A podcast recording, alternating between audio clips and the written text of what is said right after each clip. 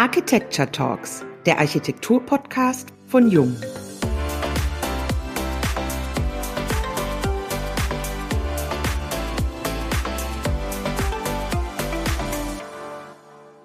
Good Design is Universal Design, sagte schon James Irvine. Ein herzliches Willkommen bei dem heutigen Jung Architecture Talks Podcast.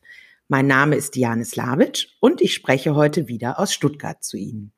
Ein herzliches Hallo auch von mir. Mein Name ist Wiebke Becker und ich bin aus Zelle zugeschaltet. Wir freuen uns heute sehr, Thomas Bade, Geschäftsführer des Institutes Universal Design, bei uns begrüßen zu dürfen. Ja, moin und Servus. Heute aus meiner Heimatstadt in Stadthagen. Eigentlich äh, ja mit dem Büro in, in München, aber ich freue mich auch mal wieder im Norden sein zu dürfen. Thomas, vielleicht kennt dich nicht jeder unserer Zuhörer. Daher möchten wir dich ganz kurz vorstellen. Du verstehst soziales Unternehmertum als zentrales Element deines Wirkens und du engagierst dich seit über zehn Jahren für das Ziel, Universal Design in Wirtschaft, Wissenschaft, Gesellschaft, aber auch in der Architektur zu verankern. Du bist Mitbegründer des Universal Design e.V., Unterzeichner der Weimarer Erklärung, Lehrbeauftragter an der TU München und seit Juli 2016 Geschäftsführer des Institutes für Universal Design. Wie darf man sich deine Aufgabenbereiche vorstellen und was sind konkrete Aufgabenstellungen in deinem Umfeld? Ja, das ist ja, vor, vor zwei Jahren hätte ich mich überhaupt nicht schwer getan, das zu beschreiben, was mein Aufgabenfeld ist. Ähm, ich finde es jetzt so, ich will jetzt nicht wieder mit Corona anfangen. Ich nenne es mal so einen Decknamen C jetzt äh, so in der C-Periode ist einfach festzustellen, dass so die Denkweise des Universaldesign äh, sehr viele Facetten hat. Also wenn ich mir das Gebäude und die Architektur anschaue oder das äh, Innere eines Gebäudes, dann denken wir im Moment natürlich ganz intensiv über solche Anforderungen wie Hygiene nach. Ähm, das heißt, dass, äh, wie können wir Hygiene umsetzen? Wo finden wir die Fragestellung der Hygiene wieder? Und äh, da ist es, glaube ich, von ganz großer Bedeutung, von Anfang an sehr breit zu denken, weil die Frage natürlich nicht ausschließlich aus der Architektur, des Designs äh, oder meinetwegen der Hygienebeauftragten zu lösen ist. Sehr viel uns auseinandersetzen mit Materialität und ähnlichen Dingen.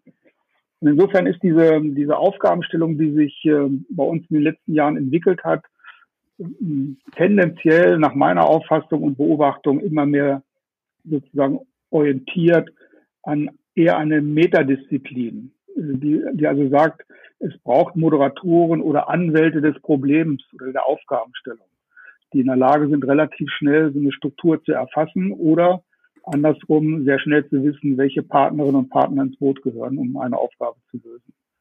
Und insofern ist so eine Aufgabenbeschreibung eigentlich, die beginnt eigentlich erst, wenn man das Projekt beginnt. Ähm, dann geht's los, darüber nachzudenken, ähm, welche Facetten eine Rolle spielen und welche wir genau an dieser Aufgabenstellung auch anders bezogen besonders vertiefen müssen. Also es macht ja keinen Sinn, äh, über, weiß ich, äh, Fußballstrategien nachzudenken, jetzt zum Zeitpunkt, wenn ich kein Stadion dazu habe. Also lassen wir das mal weg. Aber ich finde, dieses, äh, dieses Thema der Hygiene hat uns begleitet mich persönlich schon seit vielen Jahren. Also das ist immer wieder aufgepoppt.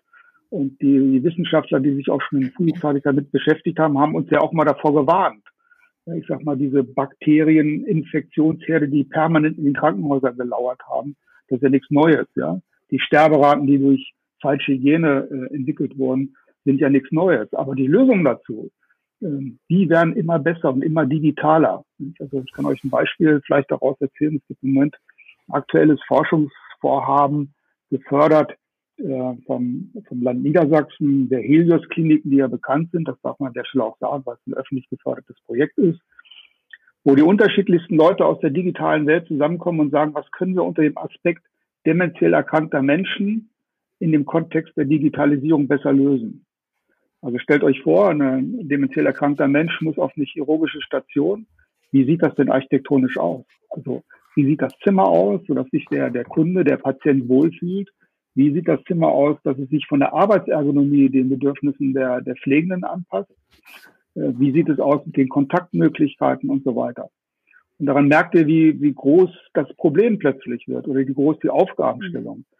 Mhm. Also da merkt man auch, dass Krankenhaus, so professionell sie da rangehen, Also heute Morgen habe ich eine Frage bekommen, weil Sie jetzt immer tiefer eindringen. Ähm, hat das eigentlich einen Zusammenhang mit Fußböden? Ja, natürlich hat es einen Zusammenhang mit Fußböden. Nicht? Natürlich von der Ästhetik, klar. Natürlich auch von der Qualität. Natürlich auch von der Fragestellung, wie belastbar sind sie mit, mit irgendwelchen Desinfektionsmitteln. Und natürlich auch von der Art des Verlegens. Also wie sind sie verlegt, damit ich sie vernünftig reinigen kann. Damit wird die Komplexität nur dieses einen Element des Fußboden deutlich. Und ich glaube, das ist die Aufgabe von Universaldesign heute, möglichst schnell die Partnerstrukturen zu, zu analysieren und zusammenzuführen und das auch insbesondere mit dem Wissen eines, äh, ja, einer internationalen Kompetenz. Das fällt uns mittlerweile immer leichter, sozusagen auch aus der Fachlichkeit der Kolleginnen und Kollegen. Wir sind ja keine, ich meine, wir sind ja keine Propheten oder Allwissenden. Es geht ja immer nur um das, die Organisation des Wissens und das Vernetzen des Wissens. Und äh, das ist immer internationaler geworden. Also wenn wir uns in der, in der Vergangenheit sehr intensiv mit Produkten beschäftigt haben, dann merken wir auch bei den Companies und die Firmen, die sich damit auseinandersetzen, es geht eigentlich mehr und mehr in den Hintergrund. Äh, ja, also man man entwickelt eher Szenarien, um dann aus diesen Szenarien Lösungen aus dem Produktportfolio zu generieren. Und ich glaube, das geht dann auch viel, viel leichter.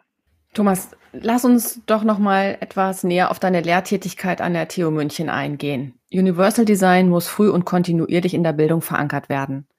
So lautet einer der zwölf Leitsätze der Weimarer Erklärung der Universal Design Expertenkonferenz aus dem Jahr 2009, die auch du ja mit unterzeichnet hast. Wie sieht es mit dieser Verankerung an deutschen allgemeinbildenden Schulen und Hochschulen derzeit aus? Also fangen wir mal mit den Schulen an. Das geht relativ schnell schlecht. das wäre jetzt auch meine Vermutung gewesen an der Stelle. Ja, es hat mit vielen Dingen zu tun, dass es an Schulen nicht, äh, also Niedersachsen, ich, du kommst, du kommst ja, glaube ich, auch aus Niedersachsen ja. und du kennst ja dieses Hoch und runter, haben wir nur zwölf Jahre oder haben wir nur 13 Jahre ähm, Schule. Und ähm, Ihr kennt sicherlich alle die Innenarchitektin äh, Claudia de Bruyne aus Düsseldorf, glaube ich, die das mal zum Anlass genommen hat, darüber nachzudenken, was bedeutet das eigentlich für die Gestalterinnen und Gestalter, für das Design und für die Architektur. Und bei zwölf Jahren bedeutet das viel. Ja, weil in der Regel dann, sage ich mal, die, die, die Kunstfächer und alles, was da drumherum äh, sozusagen sich zuzuordnen hat, einfach wegfallen. Das wird einfach nicht mehr gemacht. Schluss aus. Dadurch wird natürlich die Attraktivität für die Studierenden oder die dann Schülerinnen und Schüler reduziert. Man braucht mehr Kenntnisse, äh, man braucht mehr Erfahrung, um sozusagen Vorerfahrung in einen Beruf einzusteigen. Das führt dazu, dass dann im Studium, spätestens aber in der praktischen Arbeit äh, in den Büros festgestellt wird, dass die Grundlagen fehlen. Ein vernünftiges Universaldesign, geschweige Universaldesign, überhaupt Design und Architektur, die Grundlagen mitzubringen. Die müssen also wieder neu erlernt werden. Das ist das eine. Das andere ist, dass das, sage ich mal, in der schulischen, in den schulischen Curricula gar keine Rolle spielt. Ja, vielleicht mal so ein bisschen unter dem Thema Inklusion. Ja, kann man machen. Gehört sich so einfach wie so die, die, äh, die Abschlussfahrt nach Berlin. Das macht man mal. Ähm, ich würde denken, wenn wir dann an die Hochschulen gehen, dann müssen wir sehr differenzieren, ähm, weil das wisst ihr auch äh, viel besser aus der Architektur als ich ähm, Architekten, Designerinnen und Designer neigen ja dazu, auch Architektinnen, äh, die neigen ja dazu, sage ich mal, sich immer neue äh, Wortgebilde auszudenken, um neue Studienschwerpunkte oder Aufgabenschwerpunkte zu definieren. Das ist beim Universaldesign genauso. Ja, also die einen nennen es Inclusive Design. Äh, dann habe ich gelesen, in München haben wir auch einen Lehrstuhl für partizipative Architektur und solche Geschichten. Ähm, und der, wir wissen gar nicht eigentlich, was sich dahinter verbirgt. In der Regel ist es so, dass sich dahinter in der Tat Universaldesign verbirgt. Aber wir in Deutschland mit Ausnahme im Produktdesign äh, keinen Lehrstuhl haben, der sich auf diese Thematik fokussiert hat. Es gibt Lehrende, die sich darauf fokussieren und die dann an ihrer Hochschule einen Schwerpunkt herausbilden. Dazu gehört sicherlich die TU München äh, mit dem Lehrstuhl für Industrial Design, der aber gerade auch, sage ich mal, umgewandelt wird, weil die, die gesamte Studienstruktur der TU im Sinne einer Ganzheitlichkeit verändert. Das ist eher was Positives. Und es gibt einzelne Hochschulen, die, ich sag mal so ein paar Beispiele, Hochschule in Münster äh, beschäftigt sich damit sehr intensiv mit Universaldesign, die Bauhaus-Universität, ähm, die Hochschule Hannover Ja, und wenn man einen Strich drunter macht, sind es eigentlich nicht die Hochschulen, wenn man ehrlich ist, sondern immer die einzelnen handelnden Personen, die sich einen Schwerpunkt dafür nehmen. Ich weiß aktuell, dass sich, dass eine, eine Professur ausgeschrieben war an der Hochschule Münster für Universaldesign. Und das ist in der Tat Respekt. Äh, da hat ein Kollege, das der Professor Steffen Schulz aus Münster, der hat sich da über lange Jahre hineingearbeitet und äh, das muss man ihm als Prodekan als Erfolg zurechnen, dass ihm das gelungen ist. Also diesen Lehrstuhl zu schaffen oder diese Professur zu schaffen. Also ich sage mal Nirvana, eigentlich Nirvana und äh, Austausch über, wir beschäftigen uns immer wieder äh, in Diskussionen, dass wir wieder von vorne anfangen. Nicht? Das ist so ähnlich die Jahr ne, wie, wie gestern, was ist Gender? Nicht? Da fangen wir dann alle mal wieder von, was ist Universaldesign, wie prägt sich das aus und, und, und. Und wir verplempern mit Verlaub gesagt äh, Zeit für diejenigen Aufgaben, die eigentlich viel interessanter sind, nämlich wie lösen wir Aufgaben oder ja, wie lösen wir auch Probleme. Wenn ich einen kleinen Schwenk machen kann, wo es besser ist, gibt ja immer gute Beispiele. also die Nachbarn, unsere Nachbarländer ähm, sind, wie wir ja wissen, ähm, in vielen Dingen weiter. Also wenn wir jetzt mal so nach Norden oben gehen, sind wir in Dänemark natürlich schon mal ganz gut aufgehoben und auch in Schweden, aber am besten sind wir eigentlich im Moment aufgehoben in Norwegen, was das Thema Universaldesign angeht, weil es gibt in Norwegen halt eine politische Maßgabe, einen politischen Beschluss, dass man in 2025 Universaldesign umgestaltet sein will. Muss. Also wir reden da nicht mal über die schöne Behini-Rampe, wo der Rollifahrer hoch und runter fahren kann, sondern wir reden über eine allgemeine Zugänglichkeit im privaten, im wirtschaftlichen und im öffentlichen Sektor. Es kann sich in 2025 niemand mehr dafür entschuldigen, dass er das nicht gewusst hat, äh, was er zu tun hat, um sich darauf vorzubereiten. Und ähm, das ist, finde ich, schon respektabel. Aber ich glaube, dass die Kolleginnen und Kollegen da sehr weit sind hat natürlich was mit den wirtschaftlichen Rahmenbedingungen zu tun, die man jetzt nach Corona auch nochmal überprüfen muss. Hat was mit der persönlichen Einstellung, der gesellschaftlichen Einstellung dazu zu tun. Am Ende des Tages natürlich auch mit einer überschaubaren Bevölkerungsstruktur, was die Menge angeht. Ja, also ich meine, ich würde jetzt Oslo nicht mit Seoul vergleichen. Was so als Megacity würden die, glaube ich, nicht nicht mal auf der Bewerberliste durchkommen mit Oslo. Ähm, das ist viel einfacher, vielleicht viel einfacher zu lösen, aber dennoch in den Grundstrukturen natürlich mit einer Unmenge von Best-Practice-Beispielen versehen, was Norwegen angeht. Ja. Und äh, wie immer das ist, man kann es auch nicht miteinander vergleichen. Man kann also nicht sagen, okay, Universaldesign in Norwegen ist das gleiche wie Universaldesign in Japan oder äh, meinetwegen auch in Südkorea und reflektiert dann auf die Hochschulqualifizierungsbedingungen. Dann muss man sagen, ähm, dass Norwegen da klasse ist, dass wir in Europa ziemlich schlecht sind, ähm, dass wir ein sehr gutes Beispiel haben, aber was mit Verlaub gesagt auch kein Mensch kennt. Selbst in dem eigenen Land nicht, äh, sagte mir der eminentierte Professor Hubert Freund, der gilt so als der Architekt, äh, der sozusagen maßgeblich das Universaldesign von der architektonischen Seite geprägt hat. Äh, nicht nur in Europa, sondern er ist wirklich international bekannt. Ist mit dem Ron Mace weiß nicht, Gedächtnispreis oder irgendwie sowas ausgezeichnet worden, mittlerweile limitiert. Und Hubert hat es geschafft, in Hasselt, das sagt euch natürlich jetzt wieder gar nichts. Nicht? Doch. also Hasselt ist eine Universität, man fährt also sehr schön von Aachen praktisch dann Richtung Belgien und ist dann so ungefähr in einer stündigen, einstündigen Zugfahrt in Hasselt angekommen denkt auch, hier soll das Zentrum von Universaldesign sein. Wenn man aus dem Zug steigt, erschließt sich einem nicht auf den ersten Blick. Ähm, aber wenn man in die Hochschule hineinkommt, merkt man, dass das eben auch eine sehr ganzheitliche denkende Hochschule und Universität ist. Hochschule und Universität beide miteinander vernetzt, also auch nicht diese Abgrenzung, die wir in Deutschland haben. Und, jetzt kommt es, ein Lehrstuhl für Universaldesign im Bereich Architektur an der Universität. Also auch das ähm, ja, wie man sagen, das ist schon ein Leuchtturm. Und wenn man Hubert fragt, wenn man Hubert, ähm, jetzt nimmst du mir nicht übel, ich kenne dich persönlich, aber von eurer Hochschule habe ich mein Leben noch nichts gehört, als ich das erste Mal bei ihm war. Er sagt, dass äh, ja, du weißt ja, dass wir Flämisch sprechen und das geht unseren wallonischen äh, Bürgerinnen und Bürgern aus unserem eigenen Land genauso. Also sie haben wirklich, machen tolle Sachen, strahlen unheimlich aus, sind international, aber kein Mensch kennt ihre Aktivitäten. Das ist, glaube ich, und sie haben es auch nicht geschafft, oder muss man ja selber sagen, Nase gefasst, wir haben es nicht geschafft, diese universitären Aktivitäten miteinander zu vernetzen. Wir wissen nicht, was die anderen machen, wenn wir nicht selber sehr persönlich geprägte Kontakte haben. Mhm. Ähm, da muss man dann wieder nach, äh, nach in die Vereinigten Staaten gehen. Äh, übrigens sehr interessant. Äh, das ist ja manchmal solche Begegnungen. Ich konnte Professor Ed Steinfeld treffen, weil es mich der letzte, in Anführungsstrichen, der noch mit Ron Mace zusammen studiert hat und heute noch lehrend ist, äh, als mit einer Professur in den Vereinigten Staaten. Ähm, und da haben wir uns mal ausgetauscht und da habe ich mal so aus einer Fremdeinschätzung von ihm gefragt, was hältst du von Universaldesign für Deutschland? Hm, weiß im Moment nicht so recht, hat er gesagt. Ähm, ich sagte, na ja, dann sag doch mal den Schwerpunkt, den ihr glaubt äh, in den Staaten, den Deutschland hat im Universal Design. Und da war eine überraschende Antwort. Er sagte dann, ja, hm, wir sind so, die Amerikaner, wir sind sehr im Public Design unterwegs, im Public Architecture. Die Japaner sind sehr produktorientiert, das haben wir gewusst. Und ich sage ja, und Deutschland, ja, sagt er, eigentlich äh, im Tourismus. Ui, das war mir ehrlich gesagt nicht so aufgefallen.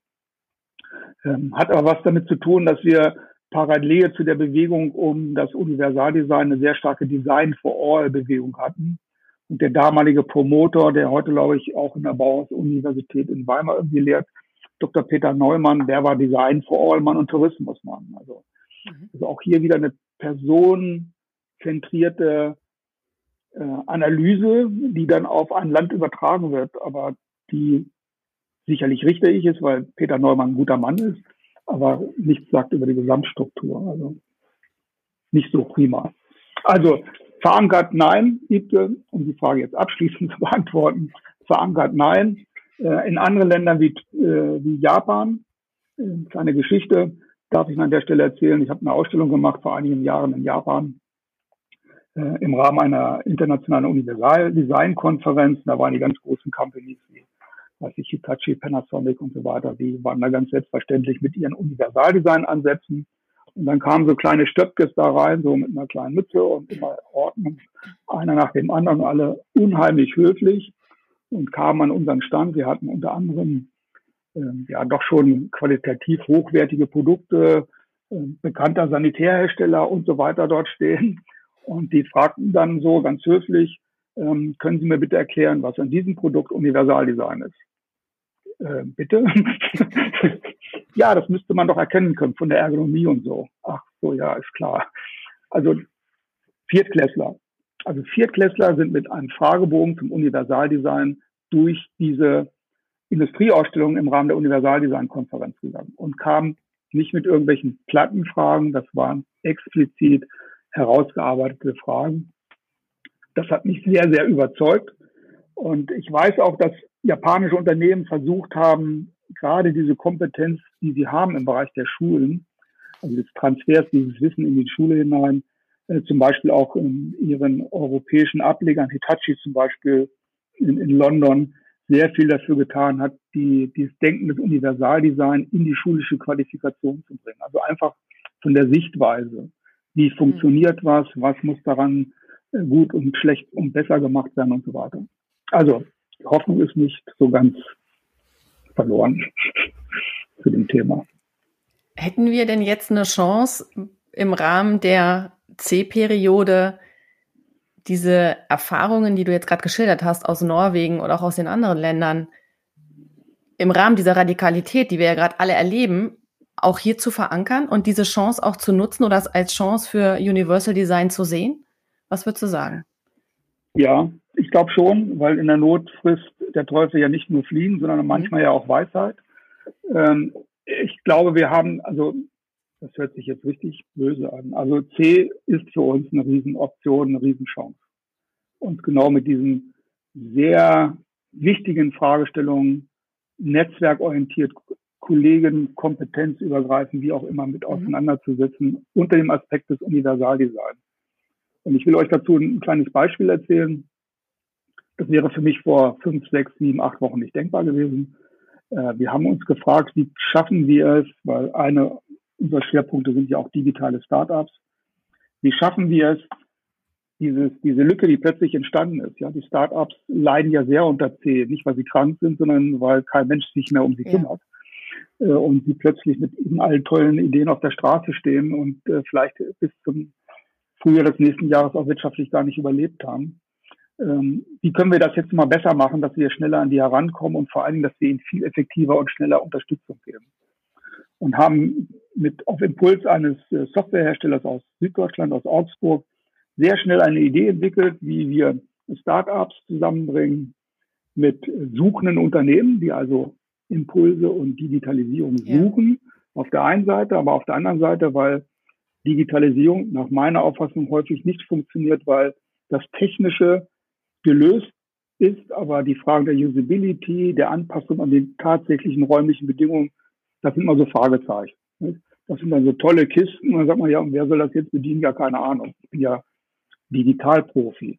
Ähm, dass wir jetzt eine Vernetzung machen mit Bayern Design zusammen, die sozusagen als Partner mit ins Boot geholt worden, mit einem Fachverlag. Du kennst ihn, äh, ich glaube du auch, Wiebke. Also der, der Vincent Verlag hat so ein bisschen die, die, die, ja, das Public übernommen.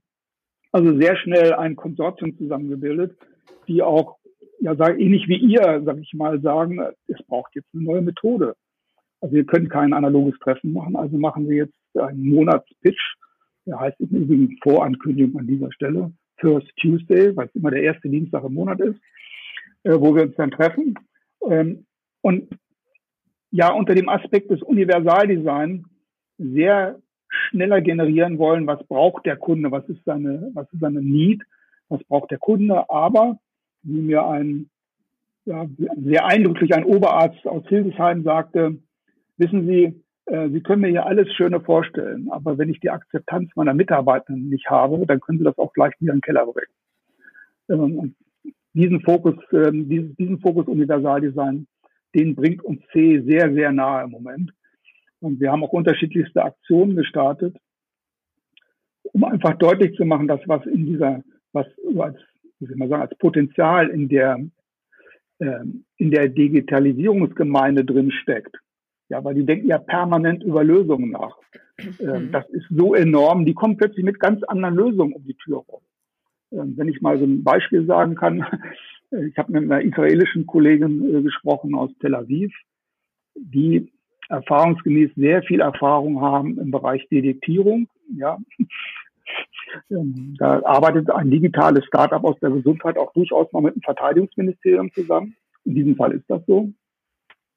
Und aus der reinen Raumdetektierung, also was kann man in Raumbewegung erfassen, was ist für die ja sozusagen äh, eine Bachelorarbeit und keine Masterarbeit, wurde dann resultiert, wie kann man mit bestimmten Prozessen in der Pflege umgehen? Was passiert da im Raum? Welche Menschen bewegen sich? Welche haben Probleme? Welche haben kein Problem?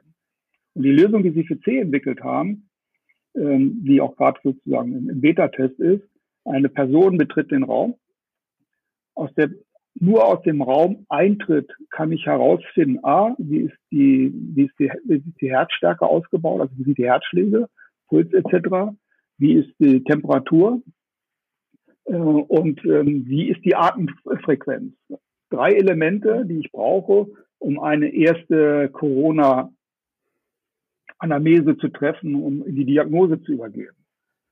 Und sie nehmen das dazu, um zu sagen, ich kann dann sehr schnell erkennen, ob ich hier etwas mit einem Risikopatienten zu tun habe, dem ich auch eine entsprechende Beratung oder einen entsprechenden Raum hineinbringe. Und die Leute, die diese Parameter nicht erfüllen, die sollen einfach weitergehen, soll es gut gehen. Ja, und das ist ganz schnell zusammen, äh, zusammengewürfelt aus der aktuellen Situation, dann auch mit dem Design überarbeitet, um sehr schnell eine Akzeptanz zu kriegen. Und ja, in einer wahnwitzigen Geschwindigkeit. Ja, also die, das ist innerhalb von sechs Wochen entstanden, dieses, der erste Prototyp. Äh, das finde ich schon ziemlich gut. ja. Das ist so, glaube ich, so ein Beispiel, dass, dass man sieht, dass Universaldesign ähm, im Moment eine Riesenchance ist. Aber wir sollten uns um Himmels Willen davor hüten, zu sagen, ja, weil wir, die Guten vom Universaldesign Club, das gesagt haben. Also wir sollten das lieber mal ein bisschen undercover halten und uns eher mit unserer Universaldesign-Strategie beschäftigen, wie wir es tun. Und am Ende des Tages können wir sagen, ja, das war jetzt auch Universaldesign, haben wir das mitbekommen. Äh, weil alle, also kein Aufwand in irgendwelche Diskussionen, wer nun der Beste ist von uns. Inclusive Design for All und Universal Design. Das ist alles Zeitverschwendung. Jetzt haben wir schon sehr viel über das Thema der Digitalisierung gesprochen. Lass uns doch mal einen Sprung in das Alter wagen. Wir waren jetzt die ganze Zeit bei den Startups, jetzt gehen wir mal in eine andere Generation. Du hast jetzt vor kurzem einen ganz spannenden Beitrag zum Thema der digitalen Teilhabe geschrieben mhm. und auch die Politik aktiv eingeladen, in einen Dialog zu treten. Lass uns doch ganz kurz über den Begriff der digitalen Teilhabe sprechen. Also was können wir uns darunter vorstellen? Und die spannende Frage natürlich auch, hat sich denn die Politik zurückgemeldet daraufhin? Ja, ich habe mich ja in dem Blogbeitrag bezogen auf eine äh, auf einen, ja, einen Beitrag in einer großen Zeitung, in einem großen Zeitungsverband von Kevin Kühnert, der gesagt hat, er würde fordern oder einfordern, dass für möglichst alle Menschen, egal welchen sozialen Status, es einen digitalen Zugang geben muss.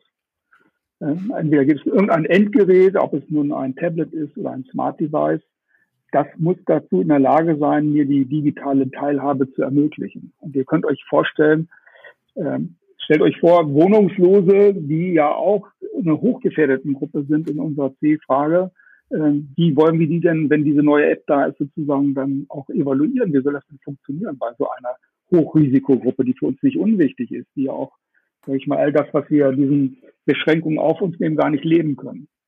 Ähm, das ist die eine Frage. Und die andere Frage ist die, äh, digitale Teilhabe macht sich ja nicht nur an dem Endgerät fest, es macht sich A auch an dem Wissen um digitale Endgeräte äh, geht es weiter.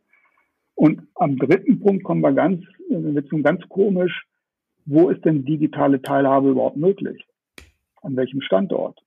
Und da müssen wir ganz ehrlich sagen, mit unserem Lab, wir haben ja so ein Living Care Lab hier aufgebaut, haben wir versucht in dieser C-Zeit sozusagen digitale Endgeräte dem Personal zur Verfügung zu stellen, damit die Angehörigen Kontakt aufnehmen können. Mhm. Das ist eine tolle Idee, hilft dir aber nicht, äh, wenn du in einem digitalen Tal der, der Wirkungs- und Ahnungslosen bist, weil du ganz einfach schlicht und ergreifend keine WLAN-Anschluss hinbekommst, mhm. weil dir einfach die Bandbreiten nicht da ja. sind. Ja, und da wird es dann schon echt ein bisschen komisch. Das heißt, diejenigen, die, sage ich mal, in komischen Landesstrichen wohnen, irgendwo auf dem Berg oder irgendwo Mecklenburg-Vorpommern oder irgendwo Niedersachsen, hast du digitale Löcher, die sich einfach abschneiden. Ähm, es geht dann aber nochmal weiter, glaube ich, so ein Stück. Und äh, es geht auch weiter, dass du, wenn du heute an einen Bahnautomaten gehst und dir ein Ticket ziehen willst, aber nicht in der Lage bist, das zu tun, weil du sprachlich nicht kannst, äh, weil du nicht gelernt hast, mit dem Ding umzugehen, dann gehst du zu dem Beamten ähm, in einem großen Bahnhof, sind ja immer noch Beamte, glaube ich, ähm, und fragst nach, ähm, wie das denn funktioniert, dann druckt er dir auch so ein Ticket aus, ist aber teurer. Wenn du bei uns in der Pampa bist, um es jetzt mal so flockig zu unterschreiben, äh, zu umschreiben, bist du gar nicht in der Lage, an einen Schalter zu gehen, weil es nämlich gar keinen mehr gibt. Ähm, und in der Vergangenheit ist es so gewesen, wenn du das Alte ansprichst, haben immer alle gesagt, ja, wir machen jetzt mal schöne Schulungskurse für Oma und für Opa. Ja, und dann ist der Enkel gekommen, der motiviert, dann hat es Oma und Opa erklärt, dann gemacht ganz einfach.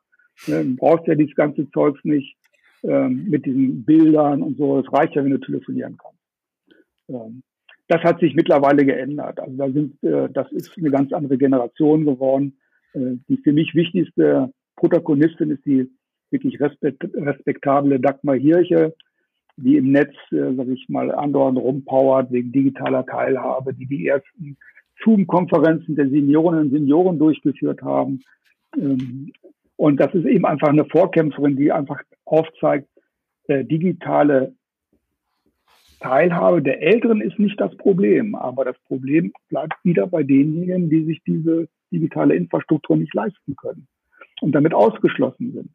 Und damit wird digitale Teilhabe zur digital-sozialen Teilhabe.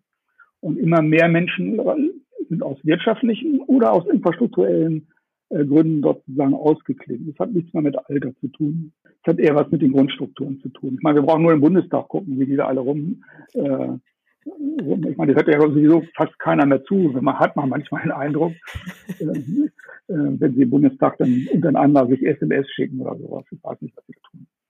Ähm, aber du wolltest sicherlich auch so ein bisschen meine, äh, meine, meine Lebensperspektive so ein bisschen eingehen mit dem Wohnen oder war das noch nicht die Frage, die jetzt kommen sollte? Zu. Doch, die kommt. Da kommen wir. Gut, dann lassen wir das.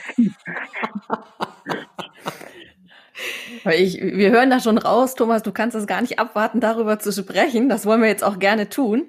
Du beschäftigst dich ja seit vielen Jahren mit dem Wohnen und Leben im Alter, bist intensiv im Austausch mit Architekten und auch Bewohnern.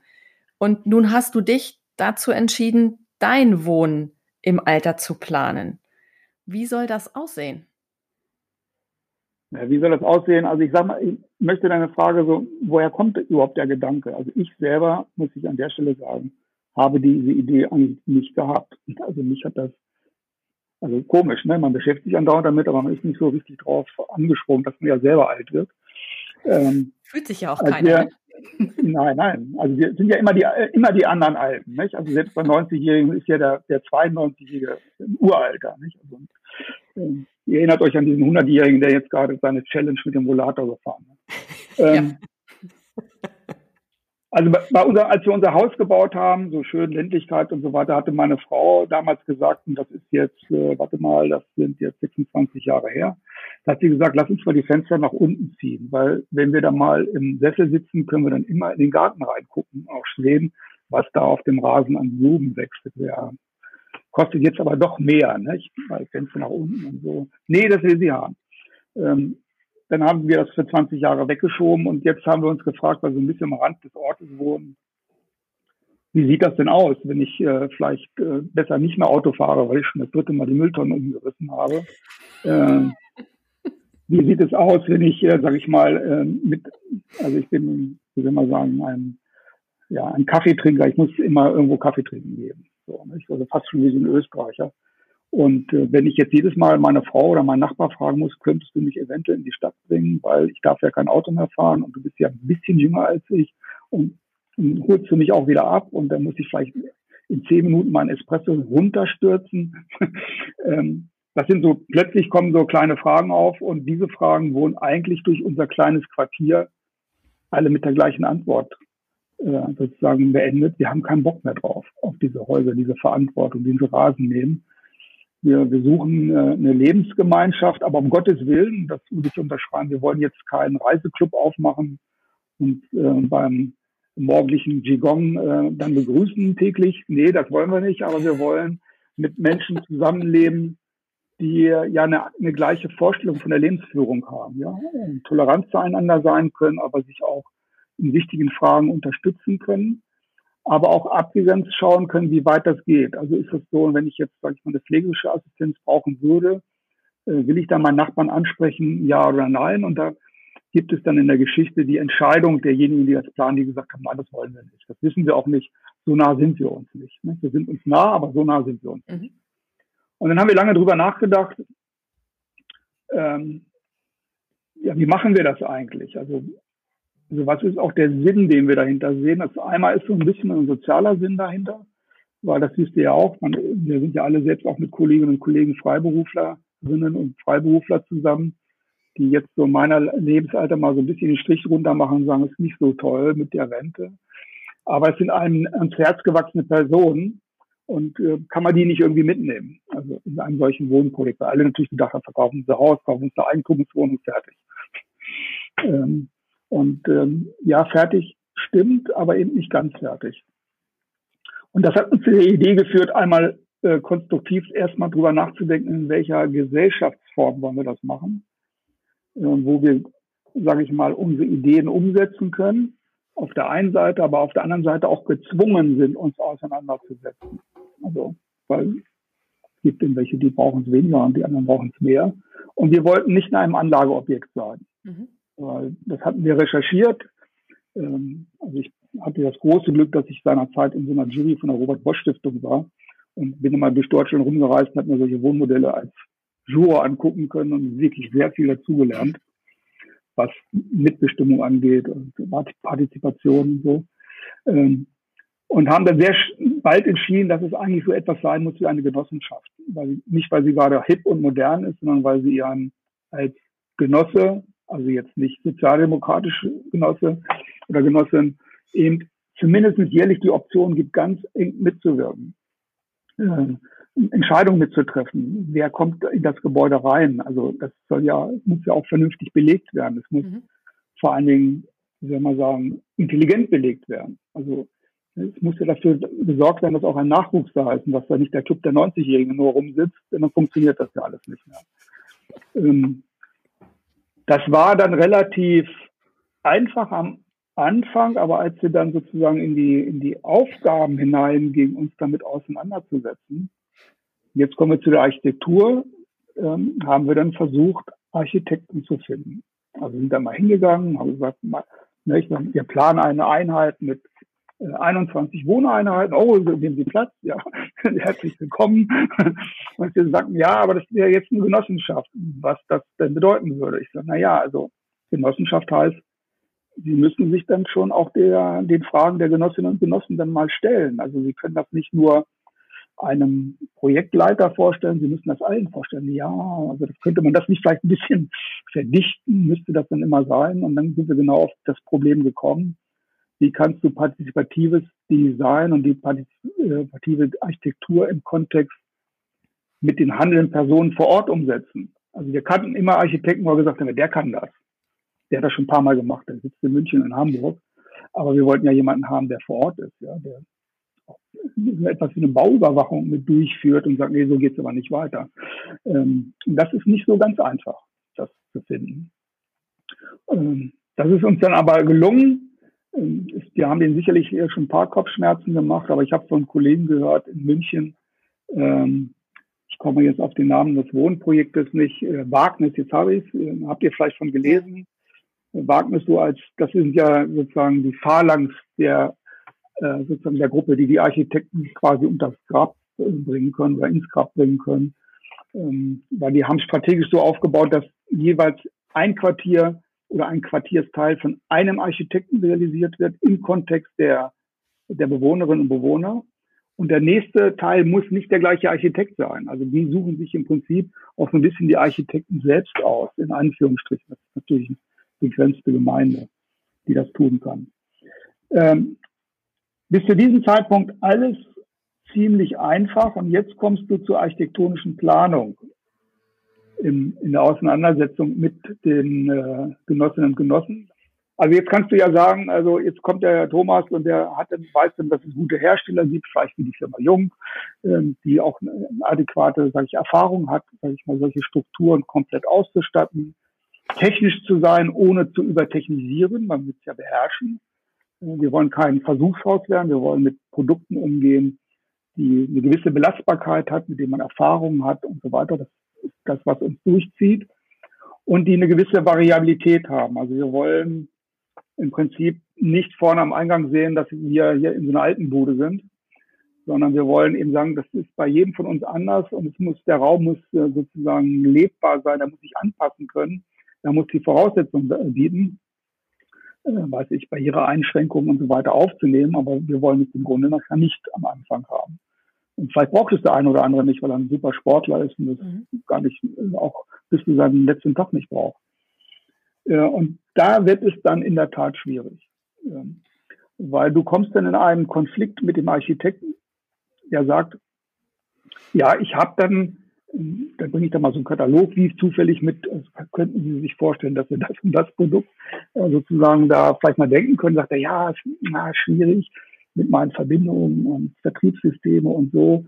Und dann habe ich mal gedacht, ich gebe dir zu solchen Unternehmen hin und sage, äh, pass mal auf, äh, könntet ihr euch denn vorstellen, als Firma hm, hm, hm, quasi beispielhaft dieses Projekt, dieses eure Produkte in diesem Projekt zu implementieren, ähm, damit wir das wirklich auch durchgängig zur Verfügung haben. Dann sagen die, ja, gute Idee, wann soll unser Projektplaner kommen? Gehe ich wieder zurück zu dem Architekten. Oh, ganz schwierige Sache. Also wer übernimmt die Haftung des Einbaus und so weiter? Ganz, ganz, ganz schwer. Ähm, Also das sind die Diskussionen, die wir im Moment haben, die wir da durchführen. Und das Letzte ist, du musst letztendlich deine Mitbewohnerin, deine zukünftigen Mitbewohner und Mitbewohner davon überzeugen, dass diese Produkte auch wirklich geil sind. Ja, dass sie gut sind, dass sie dich unterstützen, weil sie sind gut zu reinigen. Das ist ähm, ein ziemlich langer Prozess und ich habe mir da auch schon ein paar heiße Ohren geholt, ähm, weil und das trifft uns, glaube ich, alle, wir nicht in der Lage sind, sag ich mal, zehn Jahre weiterzudenken oder 15 oder 20 Jahre weiterzudenken. Mhm. Und äh, das gelingt eigentlich immer dann, wenn ich mit kleinen Tricks, wenn ich das so zugebe, ist es auch wirklich, also dann zur Ausstellung einlade oder dass wir dann mal in ja, ganz gut ausgestattete äh, Genossenschaftseinheiten gehen und uns dann solche Dinge angucken. Alles andere hat keinen Sinn. Man kann die Leute einfach mit seinem Wissen, was man meint hat, was man meint zu haben und äh, das fällt dann schwer zu transferieren, wenn es an den eigenen Geldbeutel geht. Weil du musst dann manchmal sagen, ja, das von Jung ist vielleicht nicht das preisgünstigste, aber auf Dauer gesehen vielleicht das belastbarste Produkt, was wir haben. Und das ist der dritte schwere Punkt, den wir haben. Du musst in der Lage sein, über deinen eigenen Wohnzyklus hinauszudenken. Mhm. Ja, so, also wir haben zum Beispiel diskutiert über Passivhaus. Ja, Wahnsinn. Nicht? Also wir haben, hat sich der Mietpreis um drei Euro mal von X nach Y entwickelt. Und haben einige gesagt, Entschuldigung, ich bin raus. Also das ist für mich wirtschaftlich gar nicht mehr darstellbar. Ja. Naja, stimmt schon. Können wir jetzt einen Kompromiss finden oder können wir auf der anderen Seite Fördermittel so generieren, dass sie uns ein bisschen entlasten oder andersrum, was wir gerade machen aktuell. Weil durch C sind wir ein bisschen so in diesem Bau, also in der Planungs, äh, aus der Planungsphase die Zeit so ein bisschen rausgeworfen. Ähm, wir müssen einfach mal Modellrechnung machen. Was bedeutet das denn, Passivhaus zu haben und am Ende sozusagen Energiekosten einzusparen und was bedeutet das perspektivisch, ohne dass jemand Prophet sein kann. Ähm, also ein sehr komplexes, ähm, sehr komplexes System der Auseinandersetzung mit richtigen Fragen. Also es ist nicht so, dass es nervige Fragen sind, sondern immer richtige Fragen. Und gerade im Energiebereich sind wir, ja, sind wir im Moment sehr, sehr unsicher, was wir tun. Ähm, das ist eine so der, der Herausforderung, die wir da haben. Ja, wir sind fertig mit der Planung. Auch das schwer. Ne? Du musst, du bist Gründer, bist Genosse und du musst als Genosse für deinen Nachgenossen denken. Also, ich möchte schon die Tiere da so ein bisschen da haben. Du denkst eigentlich wie eine Eigentümerin. Ja, oder wie schon, fast schon wie eine Hauseigentümerin in deiner Planung, kannst es aber nicht, weil das Raumprofil, was du dann skizzierst, ist für dich gut, muss aber für die anderen der Zukunft auch gut sein. Und das ist äh, schon nicht so ganz einfach. Und wir haben es jetzt uns ist gelungen, sozusagen in Strängen zu denken. Also einmal was Quadratmeter angeht. Äh, die kleinste Einheit ist bei uns 60 Quadratmeter. Auch das weiter gedacht. Also ich sage das jetzt mal, das ist für diejenigen, und das ist ja bei Männern wahrscheinlich die, also statistisch gesehen machen wir das als erste sozusagen den Abflug äh, nach ganz oben. Ähm, die Fragestellung, wie sieht es denn mit der Rentensituation aus? Du musst dich mit der Rentensituation auseinandersetzen. Ist dann der übriggebliebene, die Frau, ja. in der Lage, das noch zu finanzieren? Also muss sie dann da raus? Oder haben wir interne Optionen schon sozusagen, dass sie ein Anrecht immer hat, derjenige, diejenige, die übrig bleibt, auf diese 60 Quadratmeter Einheit, die dann frei werden könnte, als erste zuzugreifen. Mhm. Das heißt, du hast plötzlich auch ein Interesse daran, wie die 60 Quadratmeter Einheit aussieht. Ähm, und ja, dann wird es schon, das ist schon sehr weit vorausdenken, nicht? Äh, da einen mitzunehmen. Da will sich ja keiner mit beschäftigen, so mit dem Thema Sterben. Und danach ist nach mir die Sinnflut, ist immer so der zentrale Abschlusssatz dann äh, viele, aber das ist ja eben nicht der Fall. Ja, das ist so die, die Aufgaben, die uns so ein bisschen beuteln und ähm, natürlich in der Stadt auch transferiert werden können. Wir haben Glück, wie ich finde, wir haben hier so gerade so einen Wechsel bei der Bauamtsleitung gehabt. Ähm, das ist eine, also jung im Vergleich zu mir, jung, also die Bauamtsleiterin hat natürlich Erfahrung und so weiter. Äh, und ist der, ist der Sache sehr aufgeschlossen gegenüber und wir haben es geschafft und das war, glaube ich, strategisch auch von Anfang an richtig, von vornherein die Öffentlichkeit mit einzubeziehen und von vornherein auf dem Schoß der Parteien zu sitzen. Ich meine das wirklich auf dem Schoß aller Und das ist auch gut so, dass wir in unserer zukünftigen Mieterstruktur eben auch fast bis auf die negative Ausnahme fast alle Parteien vertreten haben. Also wir können, wir haben jemanden, der kann sofort auf die Grünen zugehen und irgendwelche Umweltfragen klären und so. Und das ist sehr hilfreich. Und das ist in dieser, ich glaube, das ist vielleicht auch so, eine, so, so ein bisschen so ein C-Effekt, der im Moment da ist, dass man als Partei auch an Lösungen mehr denkt als früher und nicht an Profil. Mag wiederkommen, ähm, aber im Moment ist dafür vielleicht auch eine günstige Situation.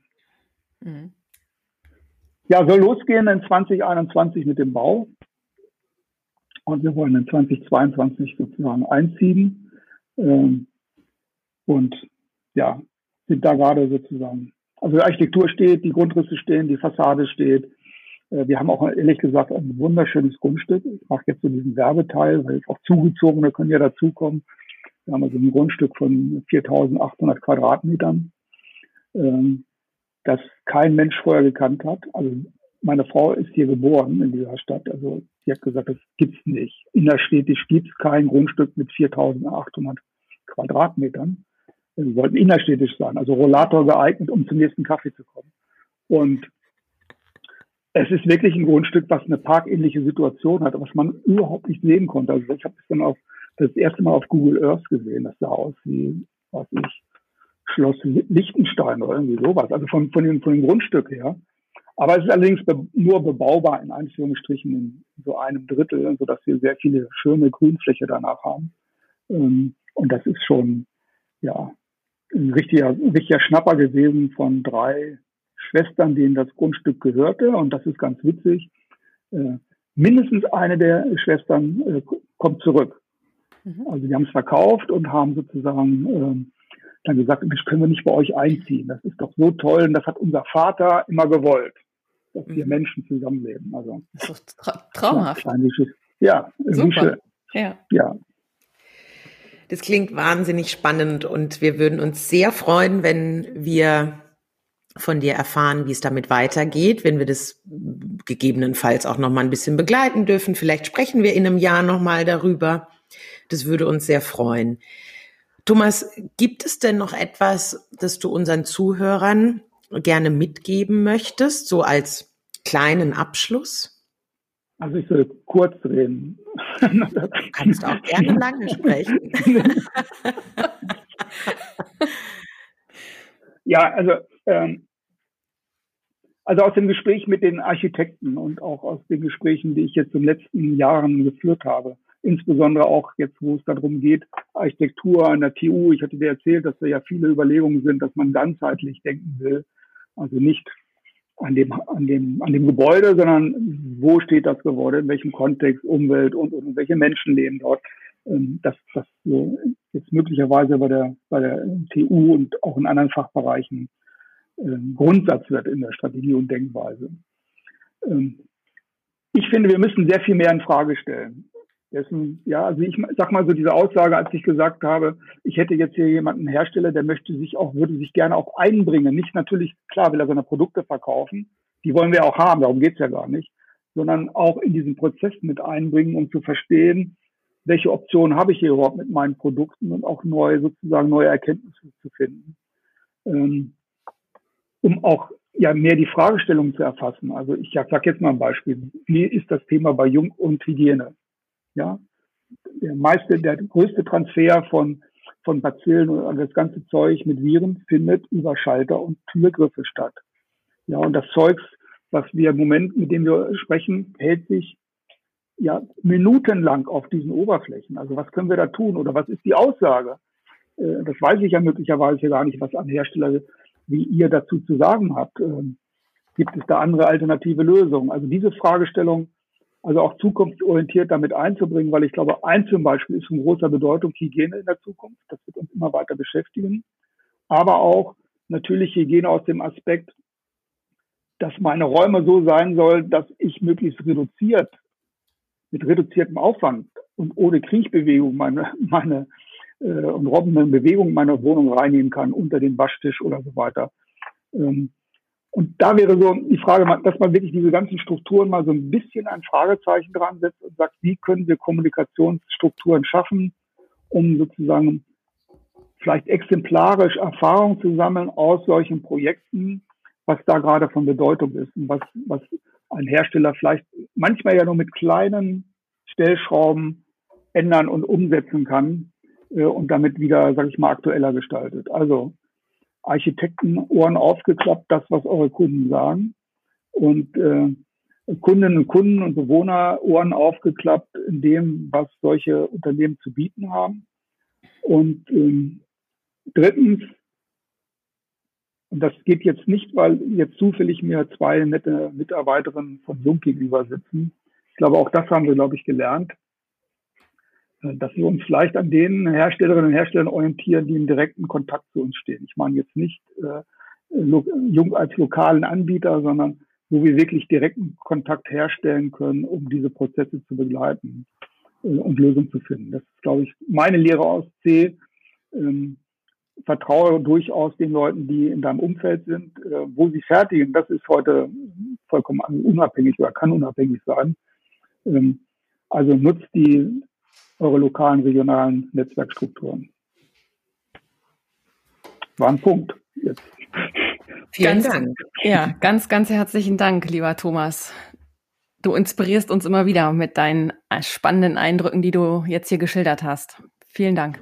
Ja, ist mein erster Podcast, darum wollte ich mich auch äh, bedanken. Habe mich mal, bevor ich angefangen einfach mal Podcast ne, auseinandergesetzt, was technisch und so kann man selber einmachen und kommt ja ans Nachdenken.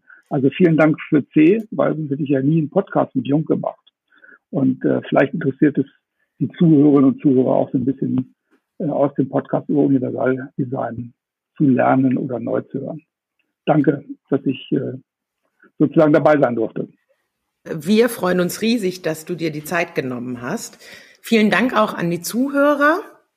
Wenn es Ihnen gefallen hat, empfehlen Sie uns gerne weiter. Wenn Sie mehr über Universal Design wissen möchten, wenden Sie sich gerne an Thomas Bade direkt. Und bis zur nächsten Folge der Jung Architecture Talks, dem Architektur-Podcast von Jung.